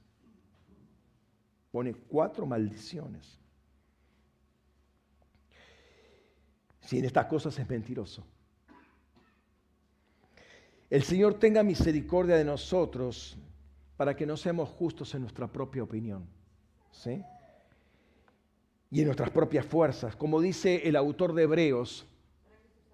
Ay, perdón. ¿Qué pasó? Acá está. Acerquémonos pues con confianza al trono de gracia para que, para que obtengamos misericordia y hallemos gracia para el oportuno socorro. Como dice Pablo, que cuando seamos hallados por el Señor no, no nos halle en nuestra propia justicia, sino en la justicia que es por la gracia, la justicia del Señor. Sin embargo, esto no quita que nosotros debemos mostrar en lo físico la realidad espiritual de que hemos sido justificados. Y digo esto, hermanos, en, sentido de oración, que oigan esto los ángeles, que lo escuchen muy bien, que miran a nuestra congregación con, con, eh, con, varas de justicia, con plomadas de justicia, que nos miran a cada uno, ¿para qué? Para que vean que nosotros nos postramos delante de Dios y no caminamos en nuestra propia justicia, sino en la justicia de Dios. Y renunciamos a nuestro yo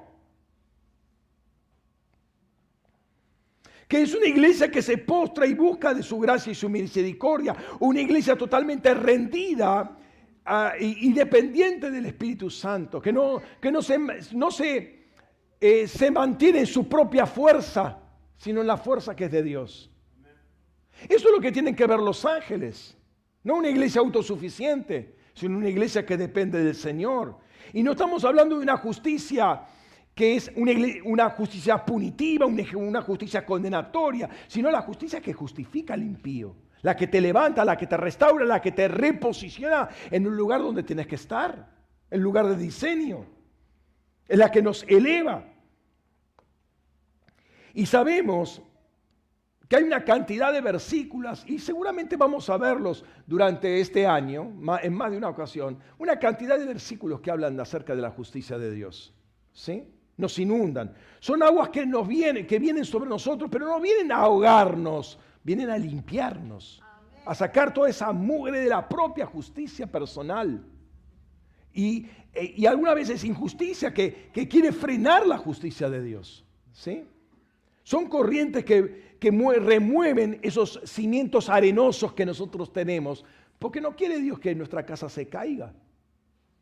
No quiere que nuestro hogar se caiga.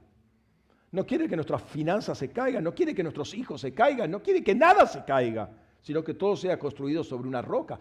Tiene que ser construido sobre la roca para que no se caiga.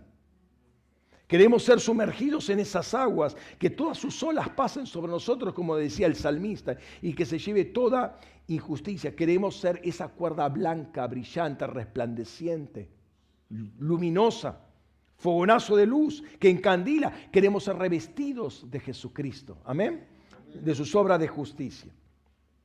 Y termino con esta pequeña tercera visión que salió durante esta intercesión que tuvimos ¿sí? Y se veía una persona, y aunque no se vio completamente esa persona, se entendía que esa persona era el Señor. Y se la, se la veía esa persona al lado de una mesa blanca, y esa persona tenía un vaso de leche y un anillo. El anillo no estaba sobre la mesa, el anillo tampoco estaba puesto el anillo, eh, ahí es complicado sacármelo.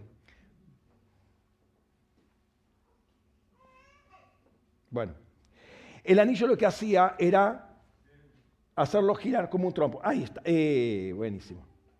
A ver si lo ven. Eso. ¿Lo vieron? ¿O se lo imaginan? Estaba así el anillo. Girando, girando como un trompo. Y le llamó eh, la, atención el vaso de leche. A mí me llamó la atención el, anillo girando, ¿no? Pero la persona que recibía esto, el Señor la enfocó sobre el vaso de leche. Y en eso me vino la palabra, primera de Pedro 2, 1 al 3, desechando pues toda malicia y todo engaño, fingimientos y envidias, y todas las maledicencias, desead como niños recién nacidos la leche espiritual no adulterada, para que por ellas crezcáis para salvación, ya que gustáis que el Señor es bueno. O sea que lo que estamos comiendo todavía es leche. Todavía somos niños. Ahora es interesante, porque el anillo es señal de pacto.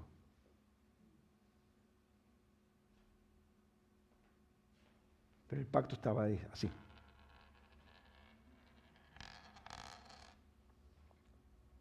un pacto en espera, un pacto para revelarse, un pacto para manifestarse, ¿sí?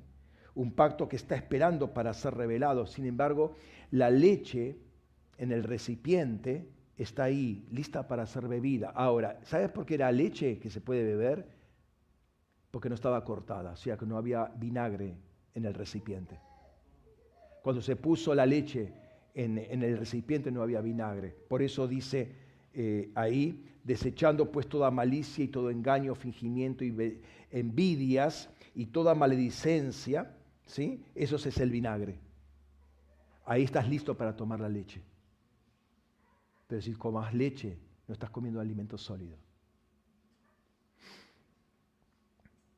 Entonces, este es el último texto. Perdón. ¿Oye?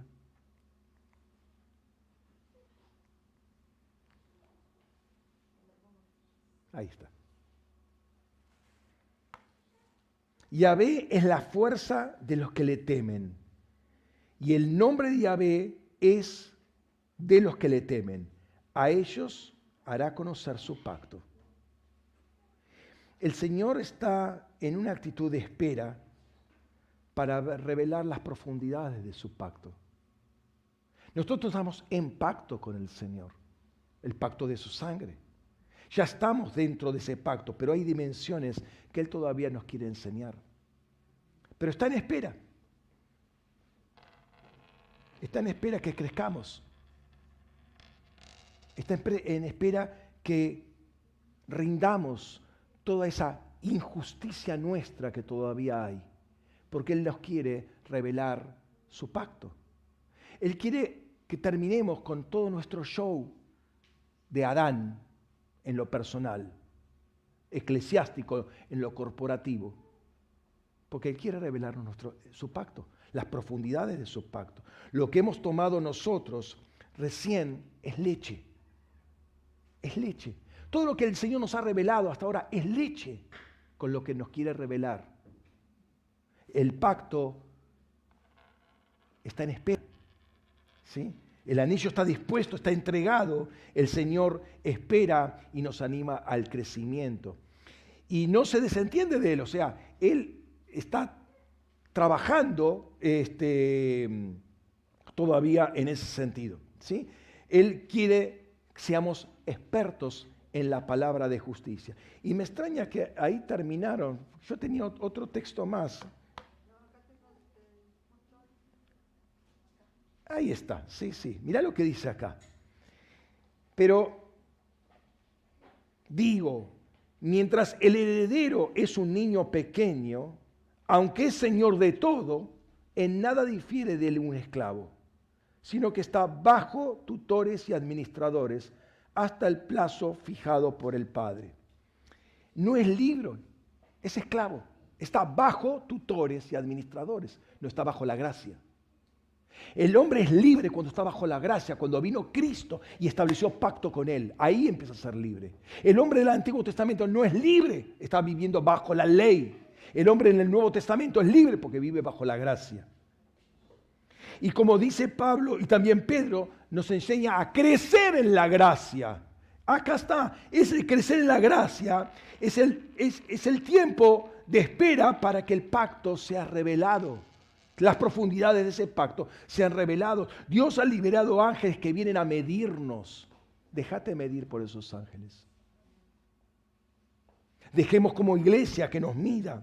No, eh, no viene a juzgarnos para condenarnos, no viene a juzgar para sacar todas las impurezas y que nuestra cuerda sea brillante.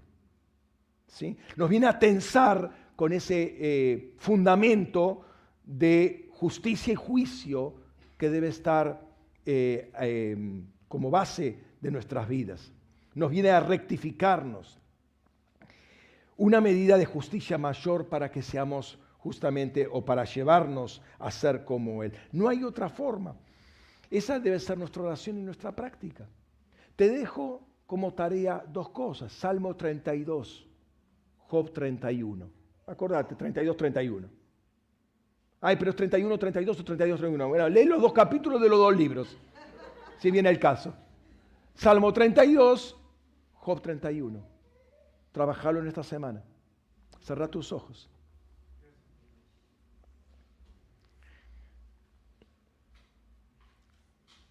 Señor, te damos gracias por tenernos en cuenta.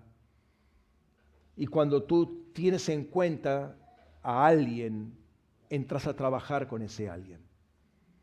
Señor, no nos has abandonado por el camino. Si hoy estamos escuchando esto es porque los ángeles empiezan a medirnos. Queremos ser medidos por ti, Señor.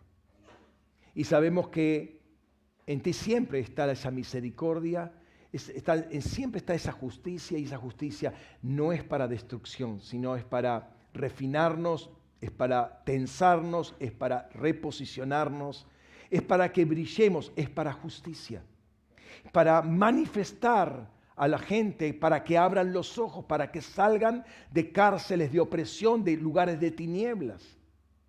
Es para eso que nos has puesto y queremos cumplir ese rol básico, primordial, fundamental de todo hijo, hija tuyo.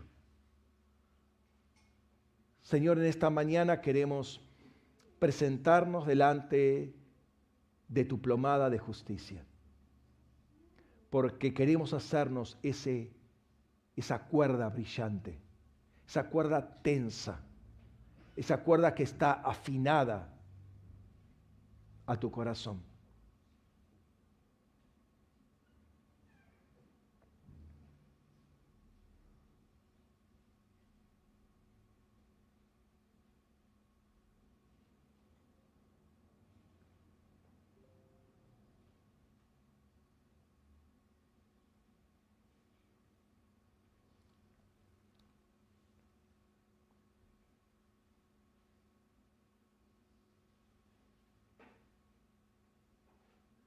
Deja que cada palabra que fue soltada, no solamente sobre la provincia, sino sobre tu propia vida, empiece a alinearla.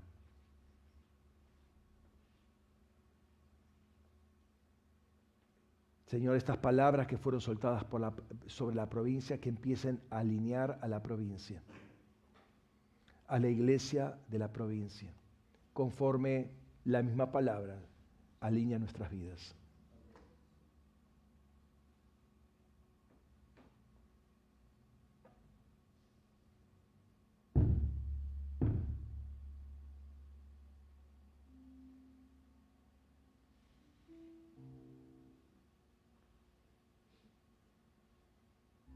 Señor, no queremos detener con la injusticia de Adán la justicia de Cristo.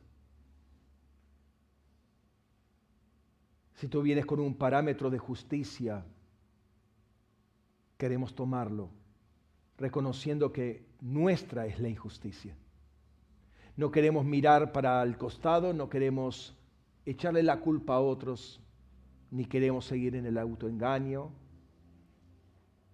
no queremos excusarnos en forma barata y tonta. No queremos detener nuestro crecimiento ni el crecimiento del cuerpo de Cristo. Señor, nos pusiste para justicia, para luz de las naciones, de los pueblos para abrir los ojos, para sacar de la cárcel y de oscuridad a aquellos que están en prisión. Pero sin esa luz que surge de tu justicia, o la justicia que surge de tu luz, porque el fruto de la luz, entre otras cosas, es la justicia.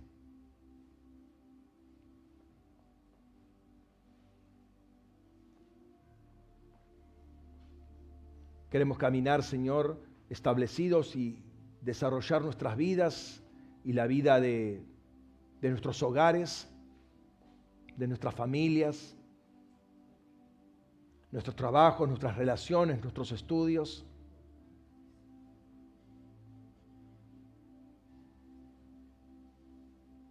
con el parámetro de tu justicia. Señor, danos discernimiento que la palabra de justicia esté obrando nuestras vidas para discernir bien y mal, escoger por el bien, desechar el mal, amar lo que tú amas, aborrecer lo que tú aborreces y dejar de poner excusas. Entender que tú quieres nuestro crecimiento y el crecimiento de tu iglesia, hasta que todos lleguemos a la plenitud del varón perfecto.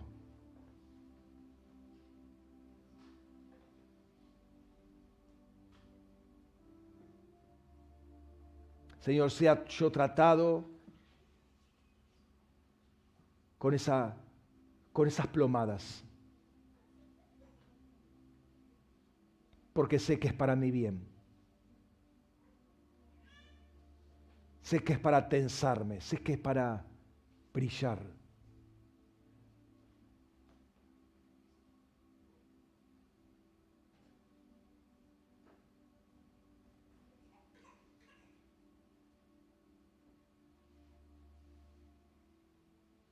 En el nombre de Jesús.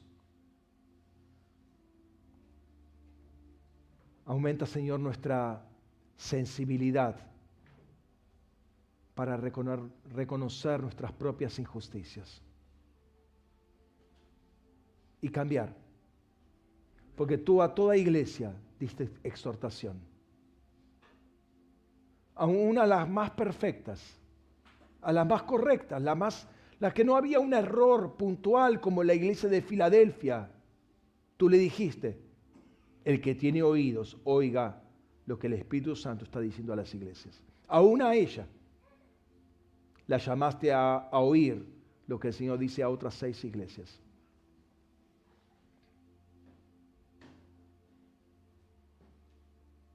Señor, haznos crecer en ese discernimiento que surge por la práctica la práctica de hacer lo bueno y desechar lo malo.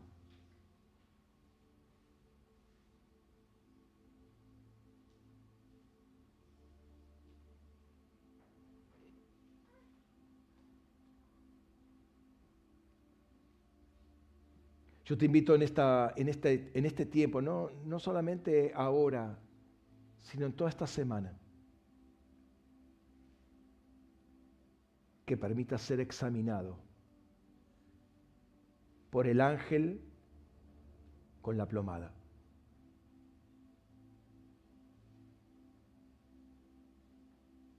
Esa es la medida, esa es tu medida. Ese es tu diseño. Una cuerda tensa, fundada sobre justicia y juicio. Lo que te tensa es eso. Lo que te sostiene es el Señor. Y entender que te sostiene el Señor, no es un hombre el que te sostiene. No es una economía la que te sostiene. No es un gobierno humano el que te sostiene. Es la mano del Señor que te sostiene. Pero el peso de gloria de la justicia y juicio del Señor es algo que el Señor te va a poner para tensarte.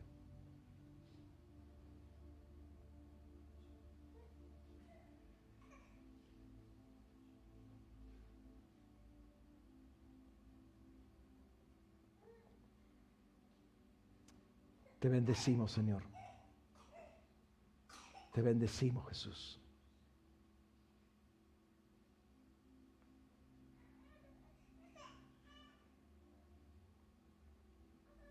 No es cuestión de ponernos en místicos. Es cuestión de hacer lo que el Señor nos dice que tenemos que hacer.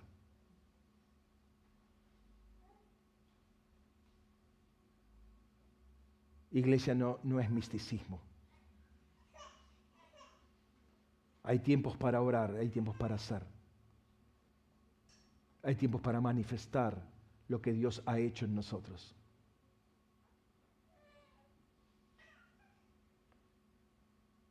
Hay tiempos para corregir caminos torcidos. Y este es el tiempo.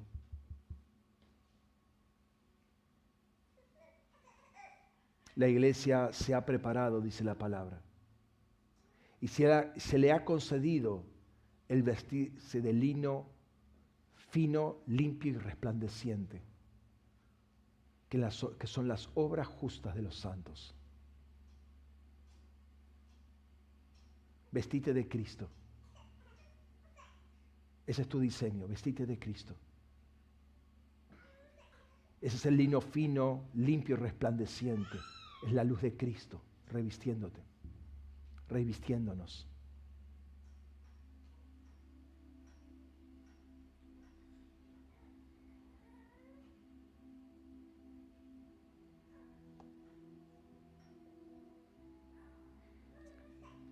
Precioso Jesús, te amamos, Rey. Te amamos, Señor.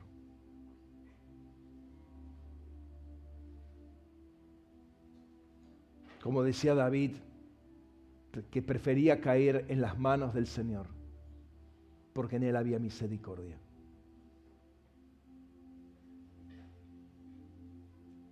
Por eso, acerquémonos a su trono de gracia y misericordia.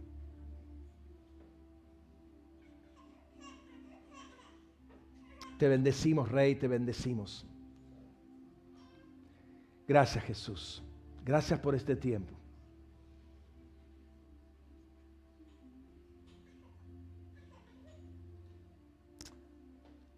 Amén.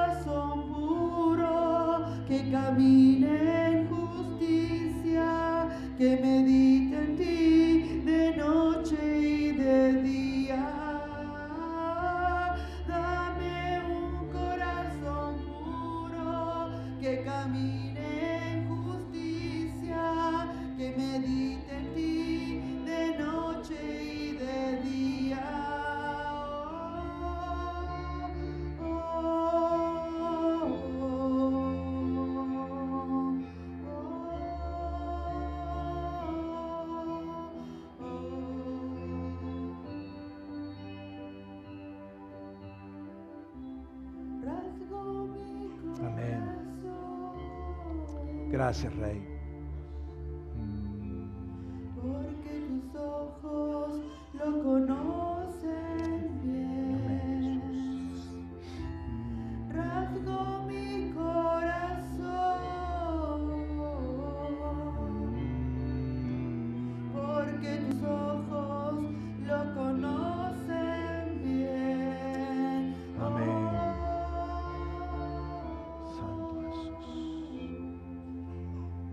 Padre,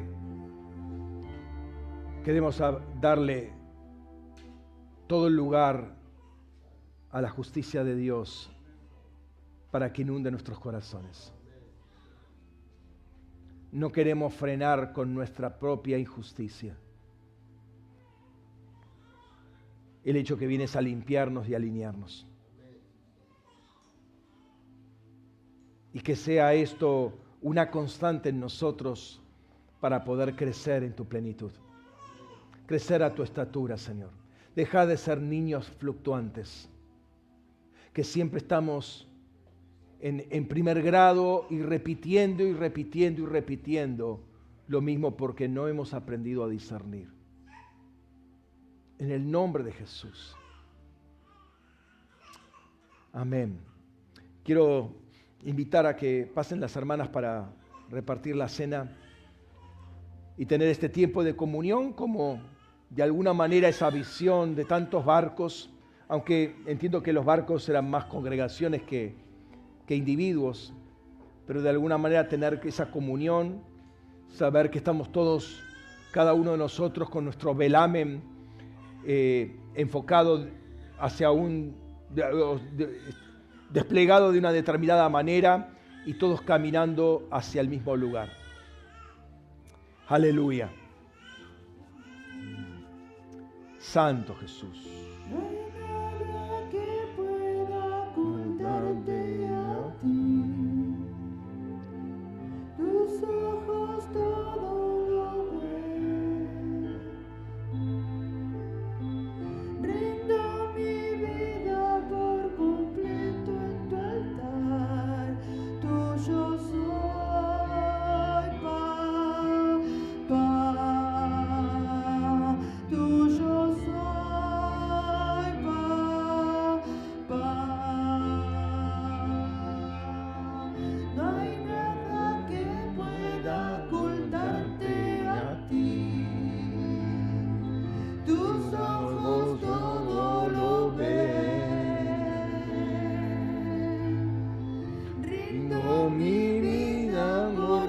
Completo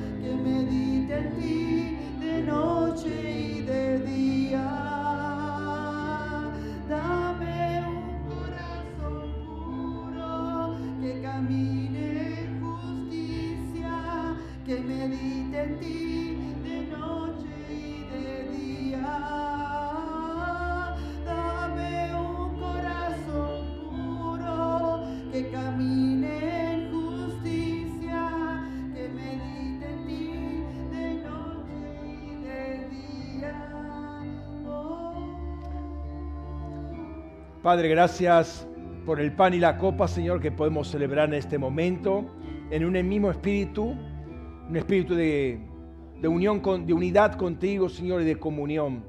Padre, gracias por tu palabra, Señor.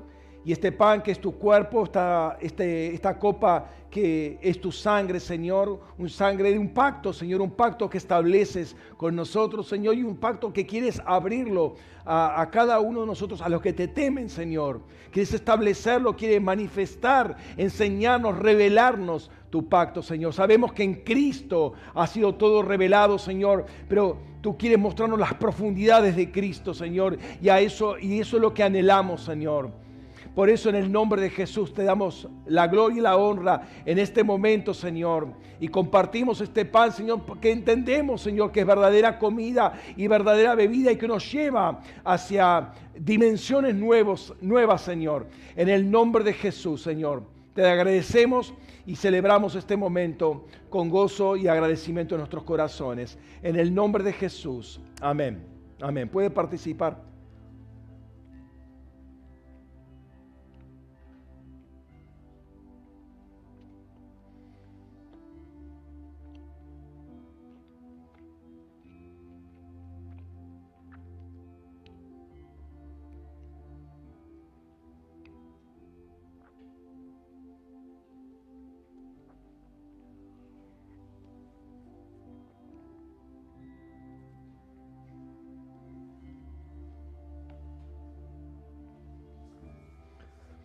Amén. Amén. Gracias, Rey.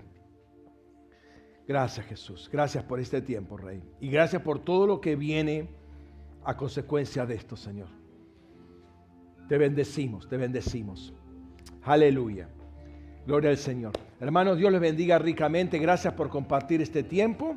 Nos estamos viendo la próxima, los que están, nos están siguiendo nos estuvieron siguiendo todo este tiempo. El Señor los bendiga ricamente y los vemos la, la semana que viene. Bendiciones. Bien, pueden tomar asiento.